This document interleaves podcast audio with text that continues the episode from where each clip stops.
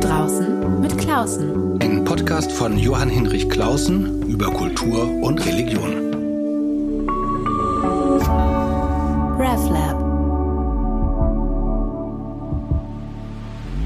Willkommen zu einer neuen Folge meines Podcasts. Ich bin Johann Hinrich Klausen. Alle zwei Wochen unterhalte ich mich mit einem interessanten Menschen über Kultur und Religion. Heute sitzt Mirjam Rürup neben mir und wir beide sitzen im Institut für die Geschichte der deutschen Juden in Hamburg, dessen Direktorin sie ist. Und wir reden in der kommenden guten halben Stunde über Unorthodox, das Buch von Deborah Feldmann und die gleichnamige Netflix-Serie. Beides hat unendlich viele Menschen auf der ganzen Welt fasziniert und uns beide auch. Und zugleich fragt man sich natürlich, warum eigentlich und was steckt dahinter und ist diese Faszination eigentlich so in Ordnung? Über diese und andere Fragen möchte ich mit Mirjam Rürup sprechen. Schön, dass ich bei Ihnen sein kann. Ja, herzlich willkommen. Wie sind Sie eigentlich auf das Buch gestoßen? Müssen Sie das von Amts wegen eigentlich sofort lesen, wenn so ein erfolgreiches Buch über das Judentum erscheint? Also sofort nicht. Nein, sofort. Wahrscheinlich müsste ich es sofort lesen und ähm, wenn ich alle Zeit der Welt hätte, würde ich es wahrscheinlich auch sofort lesen. In dem Fall muss ich gestehen, habe ich äh, zunächst die ganze Presserezeption mitbekommen. Und die war ja wirklich von Anfang Erscheinen des Buches, glaube ich, äh, fast über zwei Jahre oder ähnliches äh, wirklich formidabel. Also es wurde überall besprochen, rauf und runter. Sie wurde eingeladen. Wenn man sich auch auf ihrer Seite ihre Liste anguckt, wo sie überall zu Lesungen und Gesprächen war, ist es schon sehr, sehr beeindruckend. Und ich spreche nur von einer langen Liste in Deutschland. Also das ist äh, ja dann auch nochmal interessant, warum gerade in Deutschland dieses Buch auch so ein äh, Riesenerfolg ähm, ist. Und dann ähnlich ging es ja jetzt mit der Netflix-Serie, als die im März rauskam, ja. dass das eingeschlagen hat und alle, man den Eindruck hatte, es ist wirklich etwas, was, also ein Kassenschlager, wenn die Kassen zu der Zeit offen gehabt hätten. Manchmal geht es mir so, wenn ein Buch so erfolgreich ist und so viel besprochen wird, habe ich schon keine Lust mehr, es zu lesen oder denke, ich weiß, worum es geht. Wann haben Sie es denn dann selber gelesen und was war Ihr erster Eindruck? Selber gelesen habe ich es erst kürzlich, aber äh, ich habe äh, Deborah Feldman, die war vor zwei oder drei Jahren hier in Hamburg im Körperforum und hat ihr Buch vorgestellt und diskutiert. Ähm, und in dem Kontext habe ich so ein bisschen reingelesen dann tatsächlich. Wir haben hier im Institut auch einen, einen, einen Lesekreis in unserer Bibliothek, den unsere Bibliothekarin betreut. Ähm, da wurde das auch intensiv gelesen, das Buch von Deborah Feldman. Also man merkt schon, dass es, dass es Menschen beschäftigt und auffälligerweise auch recht viele Nichtjuden und Nichtjüdinnen beschäftigt. Und das, das ist für mich eigentlich das Spannende, ja. Hat mich auch äh, sehr überrascht. Also es ist ja die Geschichte, ihre eigene Geschichte, ähm, die sie erzählt, einmal in dem Buch Unorthodox, diesem großen, großen Welterfolg, und dann in einem zweiten Buch, viel, viel dicker, über Bitten, 700 Seiten, deutlich weniger erfolgreich, aber einen solchen Erstlingserfolg kann man gar nicht toppen und eben durch die Netflix-Serie, in der sie ihre eigene Lebensgeschichte erzählt, aufgewachsen in einer ultraorthodoxen jüdischen Sekte, kann man sagen, oder religiösen Gemeinschaft äh, in New York, in Williamsburg, aber eben in einer ganz fremden Welt. Und sie erzählt die Geschichte, wie sie sich daraus löst, Schritt für Schritt für Schritt. In Überbitten erzählt sie, äh, dass, da erzählt sie sozusagen, wie sie sich löst und das Buch schreibt. Und da erzählt sie, wie ihre Agentin und die Verlagsleute anfangs sagen, das ist jetzt ein Nischenprodukt. Und dann aber wurde aus diesem Nischenprodukt einer der interessantesten Weltbestseller dieser Tage. Haben Sie eine Idee, warum das so gewesen ist, wie das entstehen konnte? Vermutlich kommt da Verschiedenes zusammen. Das eine ist, ähm, es ist gut geschrieben. Das, damit fängt es schon mal an. Aber das äh, allein genügt noch nicht zum Bestseller. Es ist eine Coming-of-Age-Geschichte auch. Also die funktioniert auch wenn man jüdisch durch katholisch, amisch, muslimisch oder was auch immer ersetzen würde. Es ist, es ist ein Mädchen, mit dem man sofort mitgeht. Das ist die Geschichte eines, eine, einer, ja, eines Ausbruchs aus einer engen Welt und zugleich eben auch die, des Erwachsenwerdens der Protagonistin. Man fiebert sozusagen beim Lesen mit, ob es alles gelingt. Man weiß ja zwar eigentlich, wie es ausgeht gewissermaßen, aber es hat auch diesen Plot, der ein der einen reinzieht, dass man natürlich wissen möchte. Kommt sie raus? Kommt sie aus, raus? Aus dieser Gemeinschaft. Genau, und dann ist es ja, und ich denke, dass ich muss jetzt das dann auch gleich den Disclaimer quasi haben. Also ich habe Überbitten nicht gelesen, hm. aber das, diese Frage, das eine ist ja das Rauskommen physischer Art und das andere ist dann das Rauskommen tatsächlich auch gedanklich und emotional aus einer solchen Welt, die, die als geschlossen empfunden wird, ähm, von denen, die nicht in dieser Welt leben, wo man sich auch fragt, was bedeutet das für so einen Einzelmenschen, rausgeworfen zu sein oder sich rausbegeben zu haben aus so einer Umwelt, die vielleicht einerseits Zwang ist, andererseits aber auch Geborgenheit vermittelt. Mhm. Das ist ja das ganze Leben, ja, das ist das ganze Umfeld, die Familie, die Freunde, es ist alles in diesem Zusammenhang. Das fand ich eben interessant. Als ich selber das äh, Überbitten las, merke ich, das ist ein viel quälenderes Buch. Also es ist der zweite Teil. Der äh, Unorthodox geht eigentlich um das Leben in der Gemeinschaft und ja. Überbitten das Leben danach. Und das ist eben viel, viel länger und auch viel quälender. Auch, es ist auch eine, eine anstrengende Lektüre.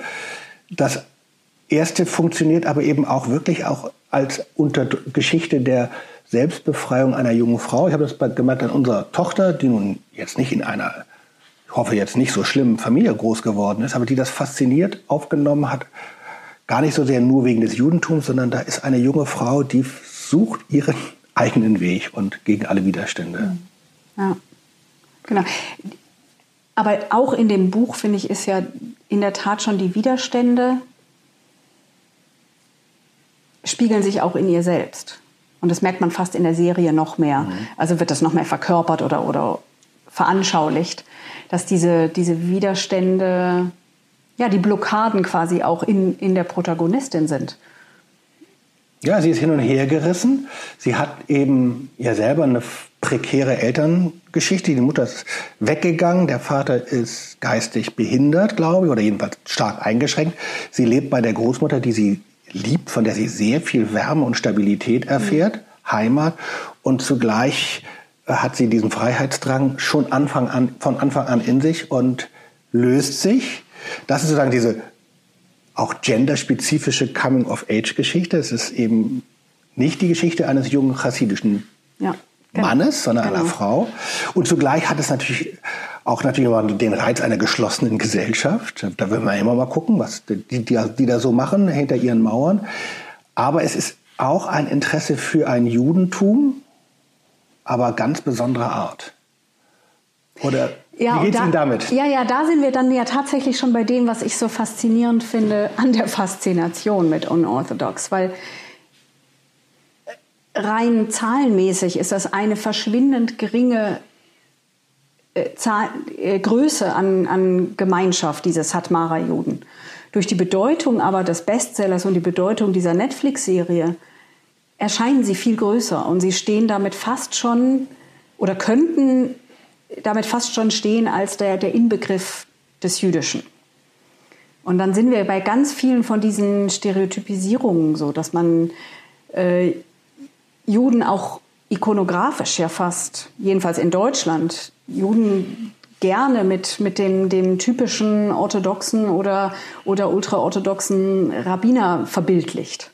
Ja? Das war mir auch äh, unangenehm noch stärker eigentlich, jetzt nicht in dem Buch selbst, äh, das findet man da nicht, aber in der Rezeption, im Erfolg und dann in der Serie. Ähm, Michael Wolfson, der vor deutlichen Worten ja immer nicht so direkt zurückschreckt, äh, hat gesagt, hier wird eigentlich die Perversion als die Perversion des Judentums als Normalität dargestellt. Das ist ein bisschen das ist ein krass. Rausch, ja. So ist er halt, aber äh, er weist auf einen Punkt hin. Äh, ich selber als evangelischer Theologe, wir haben nun immer gelernt, also man darf jetzt, soll auch aus guten Gründen nicht Judentum reduzieren auf sagen eine überrigide Torah-Observanz, äh, völlig abstruser Art und solche Geschichten, wie man das ja in der äh, evangelischen theologischen Tradition ja lange hatte. Ähm, und da kommt es einem aber massiv entgegen, also durch die Gewandung, äh, durch die radikale Abgrenzung von der restlichen Gesellschaft, durch äh, ja, eine Selbstaufopferung in Torah-Studium und Torah-Observanz. Ja, und vor allen Dingen, also das war etwas, was äh, mich ein bisschen, ich habe es immer verglichen mit, was ich nämlich bevor Doch genau, die Serie habe ich gesehen, bevor ich das Buch gelesen habe und auch sowieso, bevor ich unorthodox gelesen habe, nämlich dieses Stiesel. Ja. Ähm, und das geht an ein ähnliches Thema ja ganz anders ran. Nämlich eher über das Mittel einer Soap Opera, die quasi zufällig im charedischen, also im ultraorthodoxen, streng religiösen äh, jüdischen Milieu stattfindet. Das wird viel beiläufiger einem vor Augen geführt, könnte man fast sagen, noch nicht mal beigebracht. Während bei Unorthodox, also bei dem Buch, man ja wirklich reingezogen wird in so eine bedrückende Welt. Und bei Stiesel ist sie nicht so bedrückend. Und dennoch ist, ist ja auch bei Stiesel klar, was die Begrenzungen dieses Lebens sind und was die ganz klaren Rollenzuschreibungen sind und wie man sich zu verhalten hat und dass das Leben quasi ja, reglementiert hm. ist ähm, und, für, und jedem seinen Platz zuweist. Ähm, ich fand Stiesel eine so wunderbare Serie und war Netflix so unendlich dankbar, dass sie so etwas möglich macht, ja. dass man, das ist eine israelische Serie, ungefähr vor fünf Jahren gedreht, ganz kleines Budget, weil Netflix aber natürlich irgendwie die Server vollhauen muss mit Angeboten, kam es da drauf und man kann es in Deutschland sehen. Ähm, eine, See, eine Familiengeschichte, wo ähm, einfach Mitglieder einer chassidischen Familie gezeigt werden als Menschen. Und dann gibt es Streit mit der Oma und mit dem Vater und dem Sohn und dann gibt es Liebesgeschichten, die funktionieren nicht richtig und so weiter. Äh, und es also gibt aber und es gibt auch etwas, was es bei unorthodox nicht gibt. Es gibt sozusagen Gesetzesübertretungen innerhalb der Gemeinschaft. Also es ist nicht dieses Bild in der Gemeinschaft sind alle gesetzeskonform und wer das nicht ist, geht raus, sondern auch in der Gemeinschaft. Ja, also bei, bei Stiesel gibt es irgendwie diese Oma, mhm. die Fernsehen schaut. Das darf man eigentlich nicht, aber sie ist im Altenheim. Sie ist im Altenheim, genau. Es wird also sozusagen geduldet, weil man ist ja froh, dass sie da einigermaßen zufrieden ist, aber der Sohn, der sie besucht, hält es kaum aus. Was eigentlich ja für klassische, traditionale, auch observante Religionen ja, passt, es werden Regeln nicht nur einfach durchgesetzt, sondern immer auch angewandt, immer mhm. auch äh, kontextualisiert. Sich, ja. Sie leben damit. Das ist ja eigentlich der, der gute Sinn einer sozusagen konservativen Traditionsauffassung. Das wird sozusagen die Tradition wird geachtet, die Regeln werden eingehalten, aber sie werden immer auch natürlich angepasst und verändert. Und zugleich hat man einen richtig menschlichen Blick. Das sind Menschen, halt jetzt mal ein bisschen anders, aber es sind so eben auch Menschen und zugleich hat es auch nicht was Bedrückendes, aber manchmal doch was sehr, sehr Trauriges, weil Lebensmöglichkeiten verboten und abgeschnitten sind.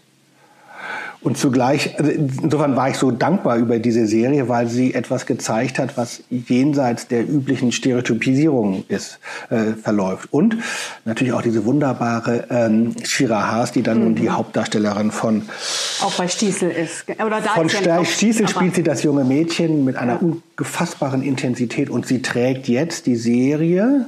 Ähm, von Netflix, ähm, die Unorthodox-Serie von Maria Schrader. Aber vielleicht können wir gleich dazu springen. Wie hat Ihnen denn die Serie gefallen?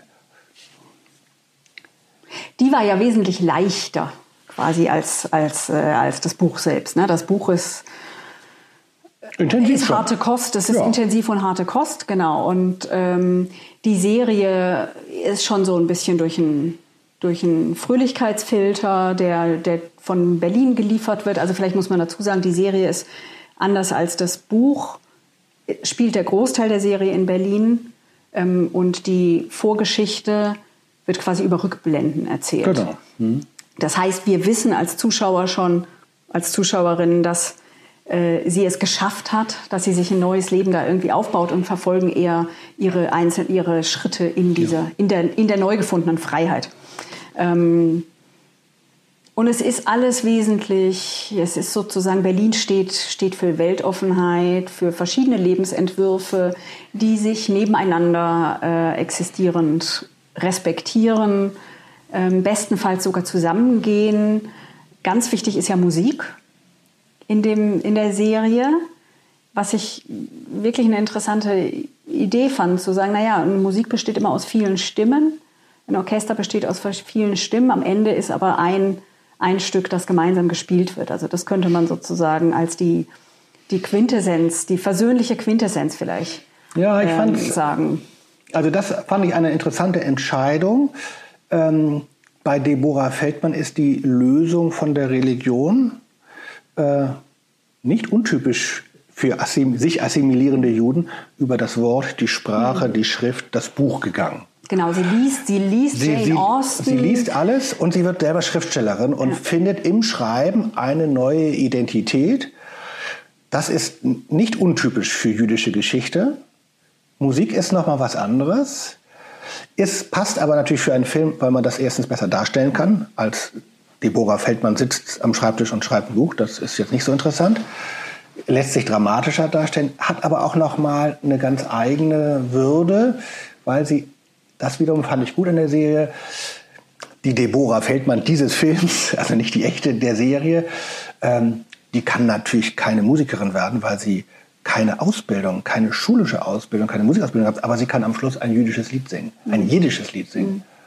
Das hat mich dann doch auch ergriffen, als ich das gesehen habe. Ja, und sie singt, wo Frauenstimmen ja eigentlich nicht laut und schon gar nicht vor männlichem Publikum ertönen dürfen. Also das ist quasi der, der ultimative Schritt nach draußen. Das fängt so ein bisschen an mit dem, äh, ich glaube, eine dieser frühen Szenen ist am Wannsee, äh, wo sie ins Wasser geht. Also die, die sind da alle zum, zum, zum Schwimmen äh, am Strandbad Wannsee und sie geht dann ins Wasser voll bekleidet und hat noch ihre Perücke auf und nimmt die Perücke dann ab und die schwimmt dann so im, im Wasser weg. Das ist quasi so ein Anfang von, sie löst sich von ihrer Vergangenheit und der, der Schlussakkord ist, das ist quasi die, die, die weibliche Stimme, die laut vor Publikum erklingt und sogar ihren Zuhörenden, weiß jetzt gar nicht, ob man das sagen soll. Ne? Man würde jetzt Spoiler Alert sagen für diejenigen, Och, haben die ja fast alle schon noch geguckt. gucken wollen, genau. Aber der, der Ehemann hört eben auch zu, der ihr kurz vorher noch, glaube ich, eine, eine Halskette mit einer Note oder ja. sowas geschenkt hat. Also so, es ist extrem versöhnlerisch gemacht. Ja, selbst letztlich gibt ihr sogar ihr Ehemann ähm, äh, äh, das Zeichen durch dieses Geschenk, dass er ihre, ihr Anderssein akzeptiert und ihren Weg respektiert. Als ich die Serie guckte, war ich immer so hin und her gerissen. Einerseits habe ich mich echt gefreut, eine deutsche Produktion, keine teure Produktion, schafft es ebenso wie Stiesel in Netflix zu einer globalen Bedeutung. Das ist für deutsche Filmkultur ein, ein mhm. ganz tolles äh, Ereignis. Zugleich habe ich bestimmte Schwächen, die haben mich echt gestört und genervt. Der Berlin-Kitsch hat mich genervt. Äh, mich hat der Plot gestört, dass es dann so eine Verfolgungsgeschichte gibt und so ein Quatsch. Ach so, Sie meinen, wenn der Ehemann und genau. äh, wer ist der andere Cousin ist, oder was? Genau, der, der Cousin, ja. die jagen sie dann. Das äh, hat mich gestört. Ähm, nichtsdestotrotz ist ja manchmal so und dann ist es aber ein Zeichen für die Qualität einer Serie. Ich habe die für mich diese Schwächen äh, für mich äh, gesehen und trotzdem hat es mich nicht rausgehauen, mhm. sondern ich bin dabei geblieben und war begeistert, war irgendwie auch angerührt. Aber es hat mich doch, ein paar Dinge haben mich doch wirklich gestört, jetzt neben dem Plot und dem Berlin-Kram. Ähm, und das verbindet sich für mich nochmal mit einer anderen Fragestellung an dem Buch, nämlich äh, Deborah Feldmann hat selber in einem Interview gesagt, ähm, was sozusagen nicht auf sie passt an diese Serie ist, dass die Figur der Serie sofort Freunde findet. Und sie sagt, mhm. wenn man in einer solchen Gemeinschaft aufwächst, braucht es Jahre und Jahrzehnte, bis man Vertrauen zu anderen Menschen fasst. Das hat mich erst gewundert, weil ich dachte, wieso? Die leben doch alle so eng zusammen, geborgen. Nein, jeder beobachtet den anderen, ob er auch die Regeln einhält, ob er auch richtig glaubt oder dabei ist. Also auch das Innenleben ist von Misstrauen gekennzeichnet, von Gruppendruck. Und wenn man hinausgeht, dauert es ganz, ganz lange, bis man das schafft, ähm, ja, zweckfrei mit anderen Menschen zusammenzukommen und sich zu binden. Das hat mich, und das hat mich wiederum, hm, jetzt komme, mache ich, die, mache ich den Bogen, hat mich eben erinnert an äh, Berichte, Selbstaussagen einer neueren evangelischen Bewegung in den USA. Das sind die sogenannten Post-Evangelicals, also junge Menschen, die in evangelikalen Gemeinschaften groß werden, vergleichbarer religiöser Druck, äh, Gruppendruck, die lösen sich davon, treten aus, können das aber nicht integrieren, sondern sind draußen. Ach so, und finden sich draußen wieder, wieder zusammen. Äh, und manche ah. sind einfach auch traumatisiert. Das, dafür haben wir in Deutschland diese Sektenaussteigerberater, ja. da haben wir richtige Beratungsstellen. Und manche von ihnen finden sich zusammen äh, und in so Gruppen, gerade so im, im Digitalen, also gibt es so soziale Netzwerke, eigene Foren, wo sie sich treffen. Und da sie nicht wissen, wie sie sich nennen sollen, weil evangelical sind sie nicht mehr, aber sie sind davon geprägt. Manche haben auch noch weiterhin ein religiöses Interesse, eine Sehnsucht, nennen die meisten sich Post-Evangelicals und versuchen sich sozusagen gegenseitig zu stärken und zu stützen. Und das hat mich noch, noch mal mit Deborah Feldmann verbunden, mhm. äh, wie schwer es diesen Menschen dann fällt, auch neu wirklich anzukommen. Okay, also wenn wir tatsächlich sozusagen den Realitätscheck machen bei der, bei der Serie, dann würde ich auch sagen, ist der Punkt, ist ein Knackpunkt. Das geht viel zu schnell in, in, so, eine, in so eine Happy Ending-Richtung. Ähm, aber es gibt ja, und das Spannende ist ja, es gibt ja tatsächlich solche sogenannten Aussteigerprogramme, finde ich immer ein schwieriges Wort. Aber ja. diese, diese Organisation, die häufig, genau wie bei den Post-Evangelicals offensichtlich, von Menschen betrieben werden, die selbst auch diesen Schritt gemacht haben, nur vielleicht fünf oder zehn Jahre vorher, die, die dann die nächsten Aussteiger oder wie soll man sie nennen, Abkehrer ist auch nicht, nicht schön. Also diejenigen, die quasi so eine, Gemeinde, so eine enge Gemeinschaft verlassen, begleiten auf diesem Weg nach draußen. Und die gibt es auch in Israel für die charedischen Juden, also die ultraorthodoxen. Ähm, und gibt es auch in den USA, da gibt es auch eine Dokumentation, glaube ich, äh, ebenfalls auf Netflix, genau. One of Us. Ja, One of Eine Us. sehr, sehr gute Dokumentation auf Netflix über eben, ich glaube, es sind vier oder fünf Personen, unterschiedliche. Genau. Und dann geht es um so Fälle, die ja auch bei Deborah Feldman eine Rolle spielen, nämlich was ist mit den Kindern? Also ja. wer hat in so einem Fall, es ist ja nicht nur, dass man seine Eltern und seine Geschwister und so weiter hinter sich lässt, sondern auch die eigenen Kinder im Zweifelsfall hinter sich lässt. Und, und diese Frage, welches Recht, welches Rechtssystem gilt jetzt für das Kind? Ähm, ist es für das Kindeswohl aus rechtlicher Sicht besser, das Kind bleibt in der gewohnten Geborgenheit? Dann beim Vater oder bei der Mutter, mhm. äh, aber weil diese Gemeinschaft als Familie empfunden wird, ist es sozusagen nicht alleinerziehend. Oder lässt man die Frau oder den äh, Vater mit dem Kind weggehen? Und das wird wahrscheinlich unter anderem deswegen auch juristisch so hart umkämpft sein, weil der Schritt raus aus so einer Gemeinschaft bedeutet, erstmal, man ist vereinsamt. Sie hatten es schon erwähnt, äh, auch die Figur in, in der Serie hat ja überhaupt keine Ausbildung.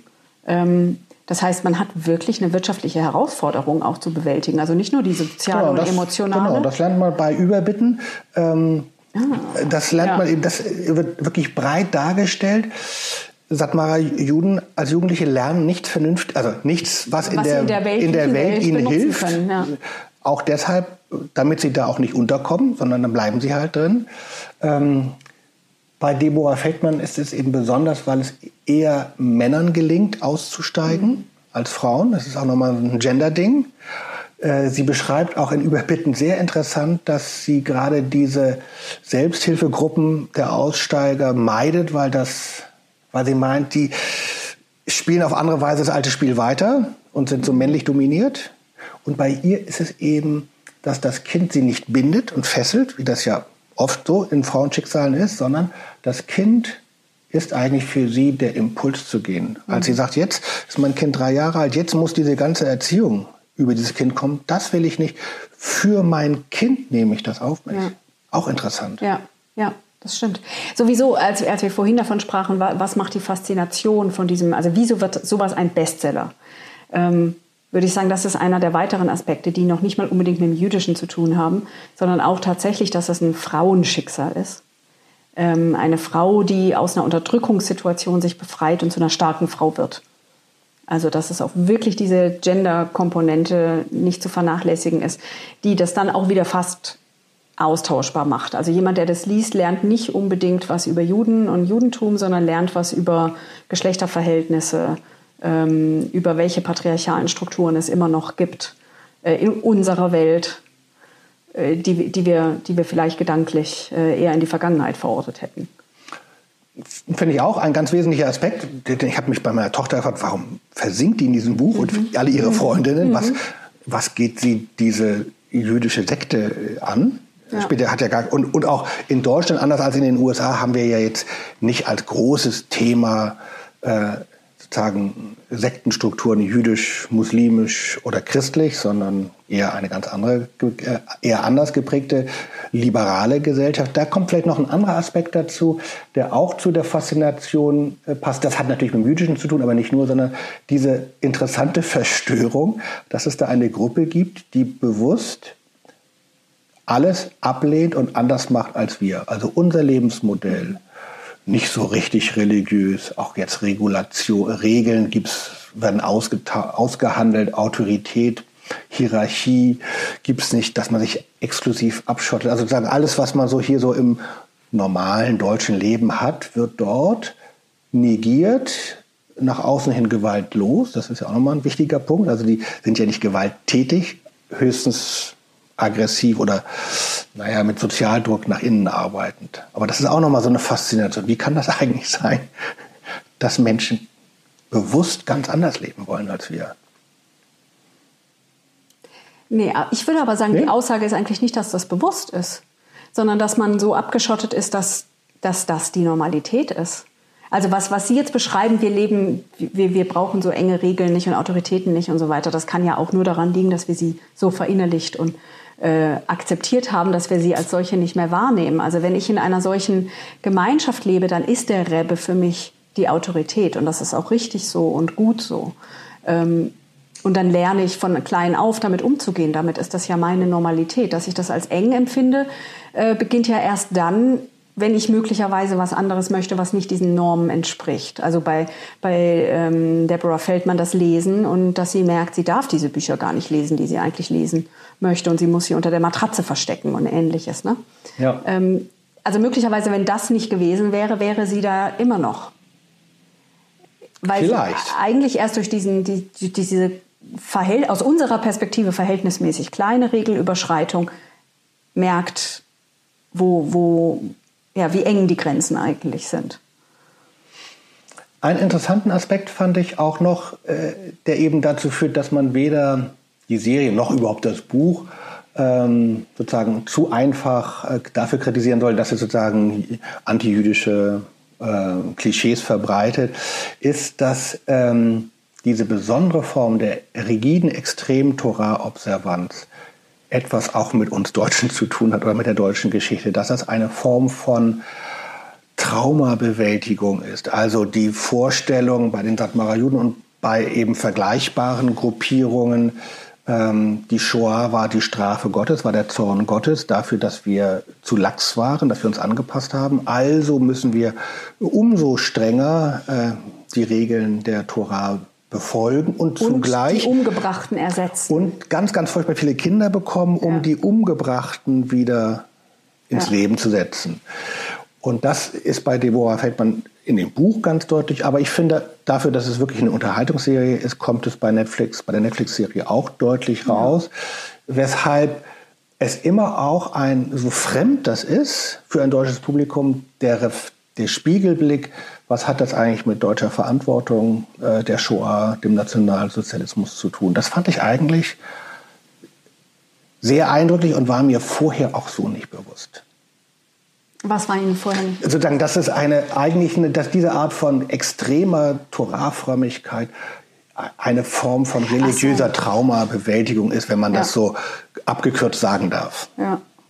Aber das ist auch ein Spezifikum für die Satmara-Juden tatsächlich. Aber als Argument gibt es das natürlich auch heute in der charedischen Community zu sagen, ähm, der Abfall vom Glauben hat mit dazu beigetragen, dass es zur, zur Shoah gekommen ist. Sozusagen die, die auch, auch Juden haben ihren, ihren Beitrag äh, geleistet, verfolgt zu werden, weil sie sich abgewandt haben von der Religion, von der gesetzestreuen Religion, weil sie sich assimiliert haben an die Umgebungsgesellschaft und so weiter. Aber in dieser radikalen Ausprägung gibt es das, glaube ich, wirklich nur, also in der Verknüpfung von, wir müssen deswegen so viele Kinder kriegen, weil wir die sechs Millionen ersetzen müssen, ähm, äh, ist mir das vor den Satmara-Juden so noch nicht begegnet. Ähm, außer auch in einem ganz säkularen Kontext, nämlich im Zionismus in Israel. Also da erkenne ich das schon so, dass man das so als Scherz sozusagen sagt. Natürlich haben wir viele Kinder. Äh, unsere, unsere Staatsgründung ist quasi eine Antwort auf den Nationalsozialismus gewesen und wir werden jetzt erst recht viele Kinder kriegen, um unseren Staat äh, am Leben zu halten. Aber jetzt, wenn man sich jetzt die großen, sozusagen immer abgekürzt gesprochen, orthodoxen oder ultraorthodoxen Bewegungen anguckt, die Rabattbewegung mhm. zum Beispiel, ähm, oder aber auch sozusagen die großen Bewegungen und die großen Gruppen, die es in Israel selbst gibt, die funktionieren ja, glaube ich, auch noch mal anders. Also durch das Charisma eines bestimmten Rabbis, eine besondere Begeisterung, eine besondere Frömmigkeitsfreude, ähm, die dann auch natürlich mit Observanzen und mit Autorität verbunden ist, aber die nicht so auf dieser Shoah-Erfahrung ja, selbst alleine Genau, das ist die Besonderheit bei diesen Satmaran. Der Set, äh, also der Name kommt ja auch von diesem ungarischen Ort, aus dem sie stammen. Satumare. Satumare. Mhm. Satumare. Genau, und der, der, es gibt den Rabbiner, ja, nur äh, der, der ist schon relativ früh, glaube ich, gestorben, zu dem man aufgeguckt hat. Und sie sind fast alle Überlebende, die diese, die heutige Sekte sozusagen oder Strömung ähm, begründet haben. Eben insofern ist es, ja, der Gründungsmythos ist der negative, nämlich die Verfolgung und das, die Traumabewältigung. Aber da sind sie schon was Besonderes, diese Satmara-Juden im Vergleich zu den anderen Ultraorthodoxen. Das Ganze ist ja gar nicht Ihr Feld eigentlich. Also nee. Sie sind ja Historiker für sozusagen jüdisches Leben, jüdische Geschichte in Deutschland. Ähm, ja, ich würde mir diese Sachen oder? eigentlich eher anschauen, genau, ich würde sie mir eher anschauen als historische Quellen darüber, wie in der Bundesrepublik beispielsweise ähm, ein solches Thema in den 2000ern plötzlich ähm, die Säle voll macht und was das über, über die Gesellschaft aussagt, der 2000er. So, so würde ich als dazu, Historikerin ja. in 20 Jahren genau, darauf gucken. Genau, das würde ich gerne nochmal äh, gucken und dann noch eine äh, Frage zum Schluss. Aber das, diese Frage würde ich Ihnen doch gerne stellen, auch ganz grob. Es gibt ja auch, was das die Rezeption des Jüdischen gibt, gibt es in Deutschland ja Konjunkturen, es gibt auch Moden, ähm, es gibt Lieblingsautoren, es gibt äh, Phänomene, die völlig vergessen werden. Wie würden Sie denn diesen Sonderfall mhm. einordnen? Also ich glaube, was, was da ansprechend zu sein scheint, ist so ein bestimmtes Bedürfnis äh, deutsch-nicht-jüdischerseits, Juden einordnen zu können. Also man, man, man, man muss Juden irgendwie erkennen können, sie müssen irgendwie anders sein, um sich selbst zu erklären, wie es dazu kommen konnte, mhm. äh, dass sie vertrieben und vernichtet werden sollten oder wurden ja. zu großen Teilen. Ähm, das heißt, was immer mitschwingt, ist, Juden als Juden zu erkennen, scheint irgendwie wichtig zu sein. Juden, die sich nicht als Juden zu erkennen geben, zählen irgendwie nicht richtig, sprechen nicht für Juden. Also so ein Bedürfnis nach Erkennbarkeit und Sichtbarkeit. Und das ist da natürlich voll und ganz gegeben. Und es bedient zugleich diesen ja, Exotismus mhm. oder so, ne? dass, dass Juden wirklich irgendwie ein bisschen anders dann doch sind. Und es kann es ja sowohl wohlwollend geben, diesen Exotismus, wie auch ähm, abwehrend. In dem Fall ist es eher das Wohlwollende, weil man möchte es verstehen, man möchte in seinem Bedürfnis zu verstehen, was Judentum und jüdische Religion ist, nähert man sich dann eben den extremen Formen besonders an also Interesse halber an, nicht, nicht, nee, nee, nicht aber religiös. Interesse, man beschäftigt sich damit. Genau, man beschäftigt sich damit, weil sie für einen den, der, der wahre Ausdruck sind und auf eine Art vielleicht auch verständlicher. Also für eine christliche Gesellschaft ist so eine extreme religiöse Form vielleicht verständlicher als für eine christlich-religiöse Gemeinschaft die komplett säkularen und weltlichen Juden. Obwohl ich doch, das kann ich äh, völlig äh, teilen. Zugleich äh, würde ich aber entgegenhalten, das, was heutige irgendwie noch protestantisch, katholisch, christlich geprägte oder auch nicht mehr oder irgendwie dazwischen seiende Bundesbürger viel näher ist, ist das liberale Judentum, das Kulturjudentum, das atheistische Judentum, also diese ganzen Graubereiche, die aber gar nicht grau, sondern sehr bunt sind. Also mhm. diese ganzen Schattierungen, wo Menschen sich von ihrer Herkunftsreligion emanzipieren, aber nicht ganz lösen, wo sie es transformieren, wo sie es umformen, wo sie vielleicht selber sich gar nicht mehr als Juden bezeichnen würden, es aber doch sind. So ist, geht es den meisten deutschen christlich geprägten Menschen ja auch. Also wenn sie etwas über ihre eigene Religiosität äh, und kulturelle Geprägtheit verstehen wollten, müssten sie sich nicht so sehr mit den Satmarern beschäftigen, sondern natürlich mit einer Deborah Feldmann, wie sie jetzt ist. Ja, unbedingt. Sie ist eine Genau. Jüdin, immer noch, zugleich eine nicht religiöse Jüdin, eine aber schreibende Jüdin, eine Kulturjüdin. Ja. Ähm, das wäre eigentlich für die Selbsterkenntnis, Selbstaufklärung und dann das Gespräch Ja, aber fast vielleicht interessanter. Ist, aber vielleicht ist es deswegen auch eine gute Antwort, dieses Buch da drauf, weil es fängt ja an bei diesem Exotismus, aber die Antwort und das Ende des Buches und der Serie erst recht ist die weltliche, vielfältige, offene Gesellschaft. Ne? Also insofern bedient es beides. Man, man, man fängt bei den Juden an, die man vermeintlich erkennt, die man einordnen kann. Dann wird es diffus, man weiß nicht recht, wo wird sie sich hinbewegen und wo sie dann endet, ist das weltoffene, kosmopolitische, vibrierende, musikalische äh, Vielvölker-Städtchen Berlin. So, so Ah, wird ja, es ja, ja. dargestellt, weil dieses, dieses Genau, diese, da finde ich, ist natürlich das, die beiden Bücher von Deborah Feldmann viel reflektierter und interessanter als die Serie, Ja, ja. die eben ein Klischee bedient. Damals war Religion, Religion ist reaktionär, heute ist Mhm. moderne, die ist säkular.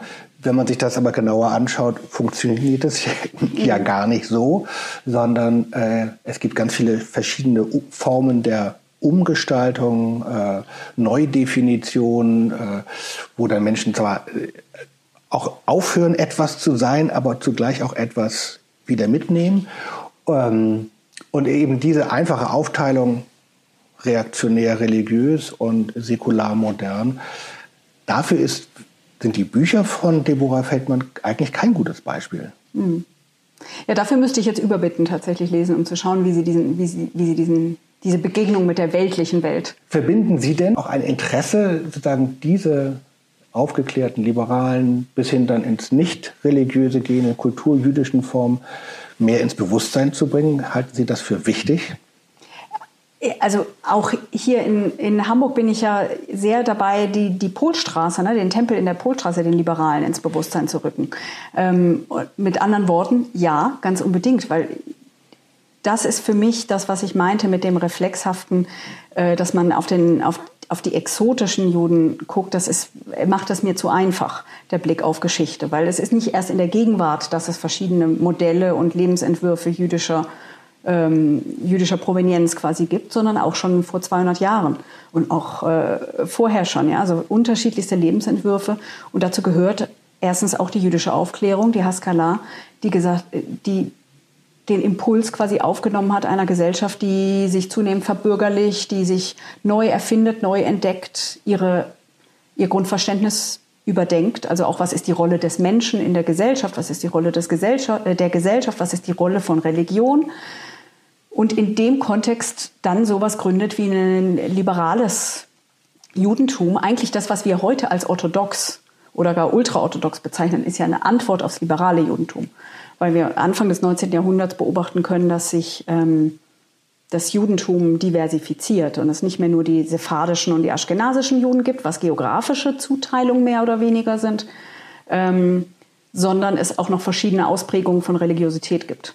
Und eine davon ist abfällig gesprochen, jetzt aus religiöser Sicht abfällig gesprochen, die weltlichere, nämlich die liberalere, die, die, die versucht, die eigene Refo äh, Religion zu reformieren. Und die andere ist dann eben die gläubigere Antwort darauf. Insofern ja, die Antwort müsste in der Tat sein, die Neugier zu wecken für verschiedene jüdische Lebensentwürfe auch in der Geschichte. Und ähm, dazu gehört zum einen, dass man wegkommt von jüdischer Geschichte als Opfergeschichte, als Verfolgungsgeschichte und zum anderen, dass man wegkommt davon, jüdische Geschichte als eine, als eine religiöse, streng religiöse, orthodoxe Geschichte zu beschreiben. Dabei wünsche ich Ihnen ganz viel Glück und Erfolg. Vielleicht schreiben Sie ja mal ein Buch darüber, das dann einen Deborah Feldmann-artigen äh, Welterfolg generiert. Wir, werden's, wir sind gespannt. Vielen Dank, Miriam Rürup, für das Gespräch. Sehr gerne, sehr gerne. Vielen Dank allen, die zugehört haben. Wer Fragen hat, Anregungen, äh, empörte Kritik, darf mir gerne eine E-Mail schreiben an kultur.ekd.de und dann auf bald, auf Wiedersehen und in zwei Wochen. RefLab